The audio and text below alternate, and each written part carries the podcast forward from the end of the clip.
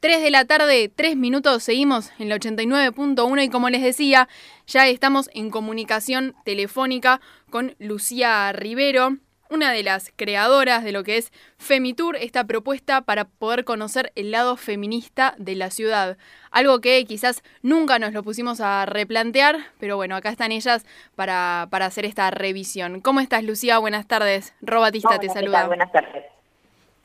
Bueno, gracias por, por esta comunicación y, y, en primer lugar preguntarte cuándo nace Femitour, ¿no? Eh, y, y, con qué, bueno, los objetivos entiendo que, que son esos, que es, bueno, mi, mirar la ciudad con, con una perspectiva ahí súper feminista y transversal, pero digo, ¿cuándo nace? ¿Con, con qué expectativas? Bueno, mira, eh, Femitour nació hace un año, ahora eh, la semana pasada cumplimos un año, y bueno, justamente la idea era mostrar la ciudad, quienes hacemos Femitour somos periodistas, las tres, comunicadoras, entonces queríamos, bueno, contar Buenos Aires un poco desde esta perspectiva eh, feminista y, más que nada eh, buscando visibilizar todas estas mujeres que han sido parte de la historia en Argentina. La, gran mayoría de las mujeres que forman parte del Femitour, bueno, tienen que ver con, cuestiones de Argentina y Latinoamérica.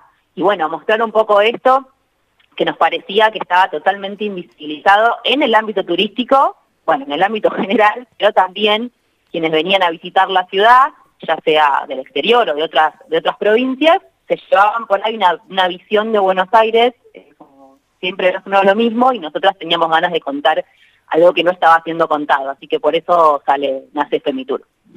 Y Femitur, digamos, es, ustedes hacen como estas visitas, bueno, ahora no, pero digo cuando hablabas de los turistas y demás, eh, estas visitas cuando vienen personas de afuera de viaje, como que se incluyen ustedes dentro de, entre comillas, no sé, un pack turístico de la ciudad, o lo hacen directamente por su cuenta y las tienen que contactar directamente a ustedes.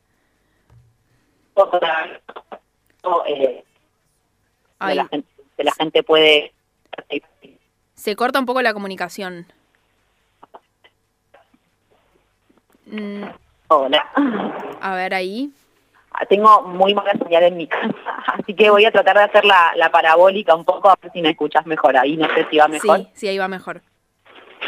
Bueno, eh, decía, eh, nada, trabajábamos con, trabajamos de hecho con el, el Instagram, donde la gente puede eh, entrar y anotarse y participar, y también venía gente de afuera, que obviamente en este momento no, pero, pero bueno, o sea, la verdad es que la gente venía por distintos canales, inclusive para gente que es de Buenos Aires, que por ahí conoce ya los lugares que les mostramos, pero no los conoce de la manera en que se los mostramos. Eh, si alguien puede ser recontra porteño, pero seguramente no sabe quién fue Julieta Lanteri, ni dónde está su calle, o por ahí conoce algo del monumento a Juana Zurduy, pero no sabe exactamente de qué se trata su historia, entonces no hacía falta eh, ser extranjero para, para disfrutar del Femitur.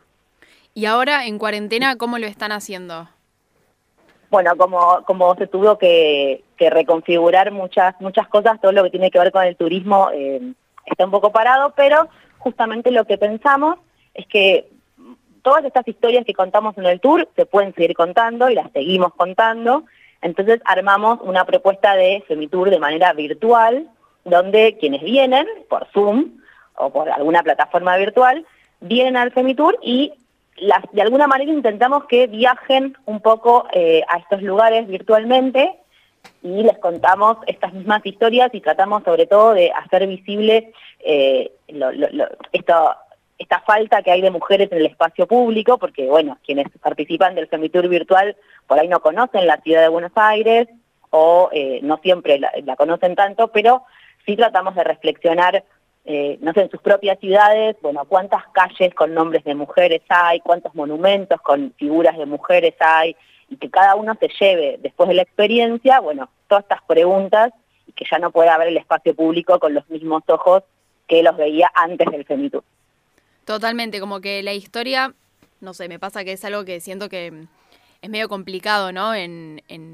En lo que es la infancia o los, años de formación de la educación primaria, secundaria, como hacer que les pibes de verdad puedan conectar y mucho más cuando te cuentan como una porción muy sesgada, ¿no? De lo que es la historia y de repente esto, hay un montón de mujeres que hicieron un montón de cosas por nuestro país o que estuvieron presentes en un montón de, de momentos. No sé, me acuerdo cuando fue el 25 de mayo, que también hablamos con Pupina Plomer, que es una historiadora, sobre ese día y sobre el rol de las mujeres. Y es algo que nunca nos cuentan. Entonces, reparar en los lugares históricos de la ciudad para, para darnos cuenta que quizás no conocemos la historia de Juana Zurduy, pero bueno, está presente, no es solamente la calle de Puerto Madero. Exactamente, exactamente. Por suerte, las, las nuevas generaciones eh, se está repensando un poco más eh, de los ámbitos escolares, se están nombrando un poco más estas mujeres importantísimas, pero quienes tenemos más de 30, eh, la verdad que sí, en la escuela no nos enseñaron nada de esto y, o sea, si uno lo piensa en, en, cuanto a feriados, a fechas patrias, etcétera, no hay ninguna que esté que tenga que ver con mujeres eh, y eso refleja algo, o sea, no es casualidad. Entonces, así como las mujeres no estamos presentes en el espacio público, en las calles, en los parques, en los monumentos, etcétera, tampoco estamos tan presentes en, eh, en, justamente en estas reivindicaciones. Así que la idea nuestra es intentar, bueno, tirar un poco de esa, de esa cuerda, balancear un poco estas cuestiones para que las mujeres estén más presentes, como vos decís, que en su momento lo estuvieron, pero bueno, pareciera que al momento de contarnos las historias, no sé, a algunos se le olvidó y nos dejaron ahí un costado o invisibles directamente. Totalmente, sí, como un olvido un poco mal intencionado. Sí, Exactamente, está bien. Podemos decir. Eh, antro, eh, sí, eh, como no sé, no me sale la palabra, pero androcéntrica de, la historia, bueno, nada, tratar de cambiarla un poco.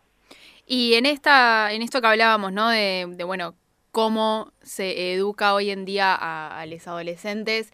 ¿Pensaron en algún momento, tuvieron algún proyecto de llevar esto de manera formal a algunas escuelas o quizás tuvieron alguna iniciativa, al contrario, digo, de las escuelas que la llamaron a ustedes?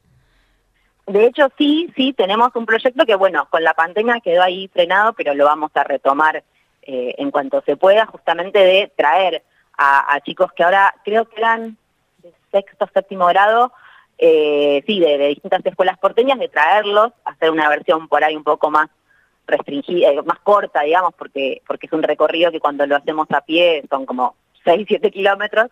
Pero bueno, sí, la idea es que, que los y las pibas se integren con esto y, y empiecen a cuestionarse. Bueno, está bien, venimos a conocer esto, conocemos un montón de historias, ¿qué pasa cuando se vuelven a su barrio? Bueno, esto, ¿hay espacios públicos donde estén presentes las mujeres? No, bueno, ¿por qué? Y que a partir de ahí también salgan nuevos proyectos que los, los y las pibas puedan, puedan hacer. Así que esa propuesta está pendiente.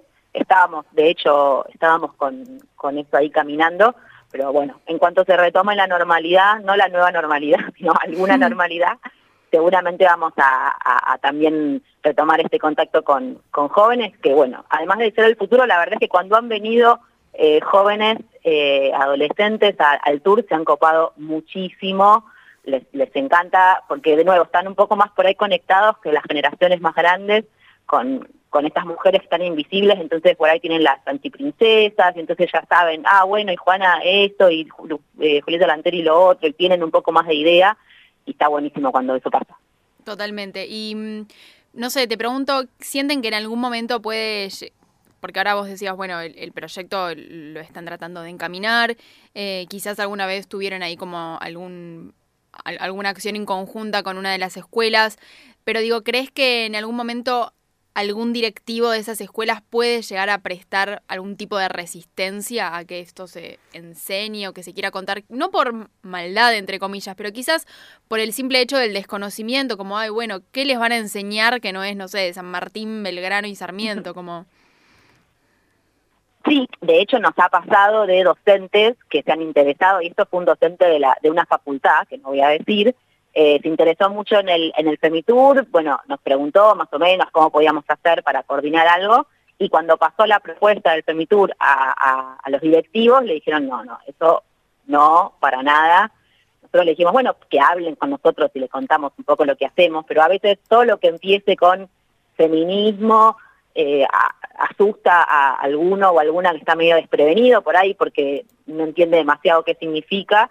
Eh, nosotros invitamos a, quien quiera venir y que, no sé, la palabra feminismo le, suene medio fuerte que venga, que lo, lo, o la vamos a abrazar y que no tiene nada para asustarse, pero sí, nos ha pasado que, hemos tenido algún que otro rechazo, por, por, pero más que nada por, por desconocimiento. O sea, quien, quien, quien conoce lo que hacemos, nada, le encanta. Pero bueno, hay más de uno que, qué sé yo, se asusta ante cualquier cosa. Femitur.Buenos Aires, así es la cuenta de Instagram y te hago esta última pregunta porque justamente en la cuenta podemos ver un link para el formulario para inscribirse. ¿Cómo es ese proceso de, inscripción? ¿Es solamente para lo que es em, las actividades presenciales? ¿Lo adaptaron ahora este formulario para las actividades virtuales? ¿Y cada cuánto se hacen?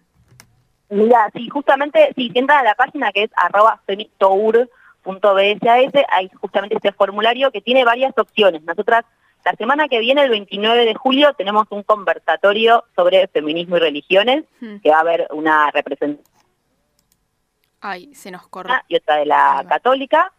Y bueno, este conversatorio se pueden anotar ahí, es gratuito, se anotan y va a ser de manera virtual.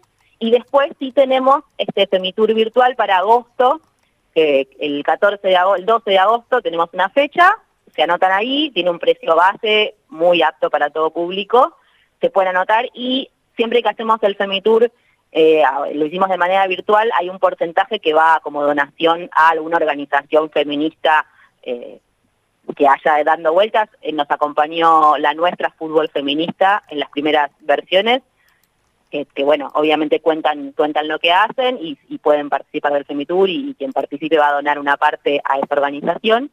Y la próxima edición lo haremos con otra orga y así sucesivamente.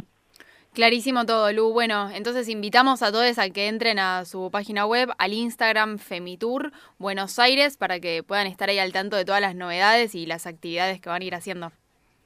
Buenísimo, vengan, súmense, vengan al Instagram, eh, también tenemos Facebook y Twitter que los encuentran igual, pero la verdad es que estamos más en Instagram, pero Facebook también pueden entrar y van a encontrar todas las novedades. Gracias, Lu.